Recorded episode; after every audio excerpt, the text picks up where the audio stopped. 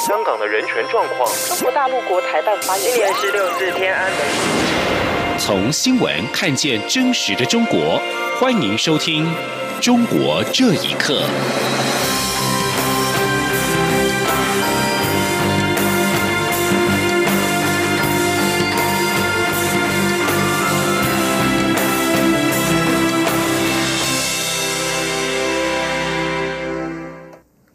各位好，欢迎收听《中国这一刻》。伦敦政经学院三月设立由透纳奖得主艺术家沃林格设计的公共艺术品“颠倒的世界”。这个地球仪装置把台湾和中国标为不同颜色，而且把台北标注为代表首都的红色方格，引发中国留学生抗议，要求修改作品。校方进行进行了微调，在台湾旁边加注了星号，并且树立告示牌，表示欢迎有不同观点的人进行相互尊重的辩论。对此，我外交部今天表示欢迎及肯定，强调校方这个决定既尊重艺术家原创作品的精神，也彰显台海的现状事实。记者王兆坤报道：英国伦敦政经学院校内的一座地球仪装置艺术。四月初传出校方有意将台湾与中国改画成同样的颜色，外交部当时获悉后，立刻向校方表达严正关切，欲请校方尊重台海两岸分治事实，维持该地图原状，避免采取任何可能误导视听的调整。外交部表示，数月来，包括英国国会友人、学者、专家及社会意见领袖，持续透过不同方式呼吁校方维持该作品原样。如今该校决定维持原貌，外交部除感谢英国各界友人的关心与支持，也肯定伦敦政经学院的决定。外交部发言人李宪章说：“LSE 校方此一决定，既尊重艺术家原创作品的精神，也彰显台海的现状事实。外交部对此深表肯定。”外交部强调，我国乐见伦敦政经学院校方决定维持该艺术作品原貌。另以立牌说明该地球仪，并不代表校方针对任何领土或边界的背书，而未做误导国际视听的不当调整。中央广播电台记者王兆坤台北采访报道。中国秋雨教会二零一八年遭遇官方打压，一百多名信徒被捕，并且禁止信徒子女在教会学校就学。教会信徒廖强一家日前持十五天旅游签证来台，期待台湾政府能够延长居留期，以完成赴美庇护的申请。大陆委员会九号对此表示，人权是普世价值，政府会考量国际惯例、相关法律规范和人权保障及人道精神，妥善处理相关个案。请听以下的报道。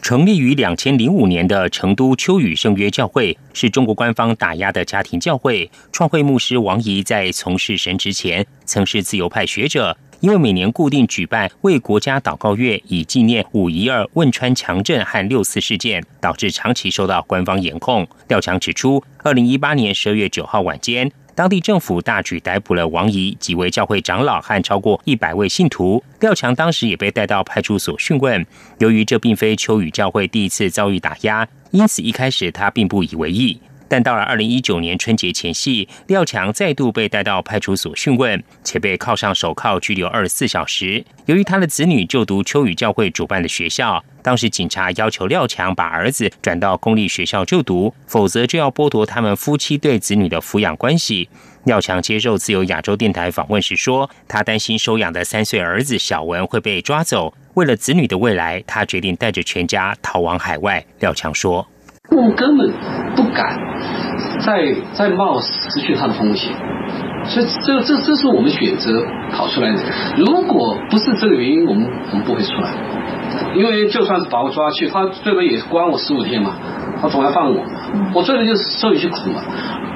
即使把我儿子给我抢走嘛，我大儿子我十一岁了，他少得了路嘛，是吧？他自自己打这个电话就不怕了嘛，这个就行。这个是因为他三岁，太小。廖强夫妇一家和女婿彭然共六人申请了自由行签证，于辗转从泰国抵达台湾，但由于在台签证只有十五天，因此向人权团体寻求协助，希望能争取延长签证，直到成功申请赴美庇护的资格。廖强表示，自己可能是第一个成功出逃的秋雨教会家庭，希望外界能关注王怡等人的人权处境和中国信仰自由的问题。陆委会对此表示，难民法尚未完成立法程序，有关中国大陆人民申请庇护的相关处理机制尚未完备，但人权是普世价值，政府会在考量国际惯例、相关法律规范和人权保障及人道精神下，妥善处理相关个案。央广新闻整理报道。香港近期反送中抗争引发全球关注。香港一传媒集团创始人黎智英今天在美智库谈香港局势时表示：“香港只要没有普选，仍然不会享有民主与自由，而且会永远面对中共的压制。”他认为，香港民众还会继续抗争下去，甚至六四事件的悲剧可能会在香港重演。请听以下的报道：一传媒创办人黎智英在日前访问美国。李志英今天在美国智库谈到了香港局势的时候，表示不认为香港特首林郑月娥有关逃犯条例寿终正寝的表态是港人的胜利。他认为，就算完全撤回修例，并且特首等官员下台，除非香港人有普选权，否则没有胜利。李志英说：“I don't believe this is a victory because after this extradition law amendment, we know that.” We will always be facing the same vicious conspiracy, the vicious government we just face without democracy, without universal suffrage. If we don't have the universal suffrage, we will always face the same devil we face. 李志英受访的时候表示，香港民众一定会继续的抗议下去，但他认为这些抗争很可能引发一九八九年六四血腥镇压在香港重演。李志英访问美国期间，和美国副总统彭斯和国务卿蓬佩奥都进行了会谈，讨论香港事态的最新发展。这些会见引来了北京的强烈不满。针对中国当局对他的指责，李志英回答美国之音提问时表示。遭到中国政府的指控是一种荣幸，并且表示北京政府指控他破坏香港的法治，但他们所作所为才摧毁了香港的法治。李志英并且敦促美国在香港问题上采取行动。此外，香港歌手何韵诗获联合国观察的邀请，在台北时间八号晚上左右，在联合国人权理事会以九十秒的时间讲述香港反送中示威事件。他呼吁人权理事会保护香港民众，将不尊重人权的中国除名。何韵诗谈话期间两度遭到中方代表无理打断，而会后何韵诗接受媒体访问时表示，香港正处于危机之中，随时会失去所有言论跟示威的自由。他批评香港特首林郑月娥无视香港社会的声音，因此香港人要争取普选，选出自己的特首，才能够保护香港人。央广新闻整理报道：日本饮料商宝矿力传出呼应香港反送中网民抵制的行动，抽走香港无线电视台 TVB 广告之后，中国网民今天灌爆了宝矿力中国官方微博，指控宝矿力支持港独，要求他们滚出中国市场。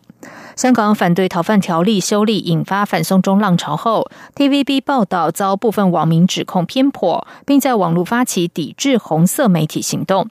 清政府的大公网今天报道引述网传截图指出，宝矿力香港脸书官方专业透过脸书 Messenger 回复客户的查询，表示鉴于目前社会情况，上周已经决定抽起公司所有在 TVB 的广告，预计过程需要大约两周。宝矿力香港是第一家被传抽 TVB 广告的厂商，大批香港网民前往该公司脸书专业留言称赞为良心企业，并附上他们大量购买宝矿力饮料的照片。对此，中国网民今天串联发起反制行动，数以千计的中国网民留言灌爆了宝矿力中国的官方微博，直指宝矿力是支持港独的企业，要求滚出中国市场。根据网民在香港网络社群平台连登讨论区发布，抵制 TVB 行动日前已经进入第二波。凡是第一波在 TVB 登广告却没回应抽走广告诉求的厂商，都被列为抵制目标，并向消费者提出替代购买的厂商名单。中国的党争力量不断进入私营企业，电影公司华谊兄弟也成立了党委员会。有评论指出，中国政府在文化企业里设置党组织进行控制，以后自由原创的作品生存空间会越来越小。中国在未来会逐渐失去文化上的创造力。请听以下的报道。继阿里巴巴、百度、腾讯等一百五十八万家非公企业陆续成立党委后，中国电影龙头大哥华谊兄弟在经过一年多的筹建后，也在七月八号完成党建工作，成立了党委员会。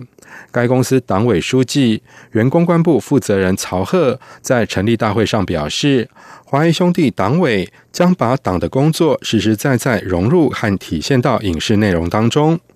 旅美学者吴作来接受自由亚洲电台访问时表示，中国政府正透过新的方式来将私有企业拉入党组织的控制下。我们知道，就五十年代，所有的非公企业都国有化，商人们主动的把这些财富交给共产党。现在共产党无法做到这一点，共产党现在采取一种新的方式，把党组织嵌入到你的体制内，控制你，使你不可能成为一己的力量。他以后做的所有的内容都与党的宣传有关系了。那现在党进入企业之后，就多了一个审查功能。这样的话，这种自由的原创的东西空间就会变得非常的小。中文政论刊物《北京之春》荣誉主编胡平认为，中国国家主席习近平希望全面强化中国共产党的领导，并且利用像华谊兄弟这样的企业确立党的领导地位。他还指出，在北京政府的全方位控制下。中国在未来会逐渐失去文化上的创造力。胡平说：“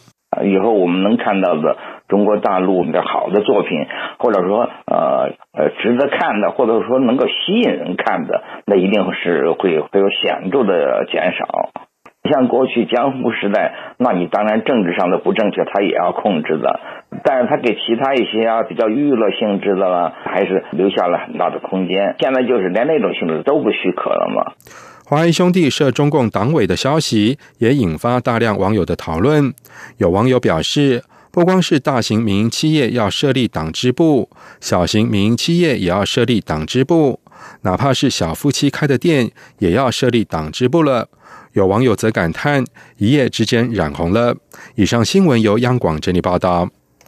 已故诺贝尔和平奖得主刘晓波的遗孀刘霞，两个月前在公开场合露面，状声愉快。但是德国媒体报道，刘霞现在仍然处于令人担忧的忧郁状态，预计也不会出席为刘晓波逝世两周年举办的相关活动。刘霞的丈夫刘晓波，两千零九年被当局控以煽动颠覆国家政权罪被监禁。二零一七年的七月十三号，在狱中因为肝癌去世。从刘晓波二零一零年获得诺贝尔和平奖之后，刘霞被中国政府软禁在家中长达约八年。刘晓波过世后将近一年，刘霞被中国政府批准出境。而这个星期是刘霞赴德国的一周年，也是刘晓波的两周年忌日。刘霞到了德国之后，很少出现在公众场合。五月五号，曾经出席在法兰克福举行的个人摄影展，并且和旅居海外的中国意义艺术家艾未未对谈。德国之声报道，刘霞在法兰克福摄影展上坦言，自己一直在逃避丈夫刘晓波已经逝世的事实。她说：“一个人的时候，就只想躺着。”报道引述一位不愿透露身份、常年和刘霞保持联系的友人表示：“现在的刘霞仍然处于令人担忧的忧郁状态，不愿意和外界接触，预计也不会出席德国以及世界各地为纪念刘晓波逝世两周年而举办的相关活动。”白宫经济顾问科德洛九号告诉记者，美国和中国最高贸易谈判代表通电话，双方的对话非常具有建设性。他们也讨论了举行面对面会谈。科德洛稍早表示，美中最高贸易谈判代表本周通话之后，很快就会面对面协商。他也表示，美国期待中国在美中恢复贸易谈判期间，着手购买美国农产品。此外，美国政府九号宣布将豁免中国一百一十项输美产品的关税，包括医疗设备及重要电子元件等产品，让获利因关税冲击而受损的美国企业渴望获得一些缓解。路透社报道，美国二零一八年七月六号宣布对价值三百四十亿美元中输美商品加征百分之二十五关税，成了美洲贸易战开打的首波攻势，撼动全球供应链，也导致数十亿美元的损失。以上中国这一刻，谢谢收听。这里是中央广播电台台湾之音。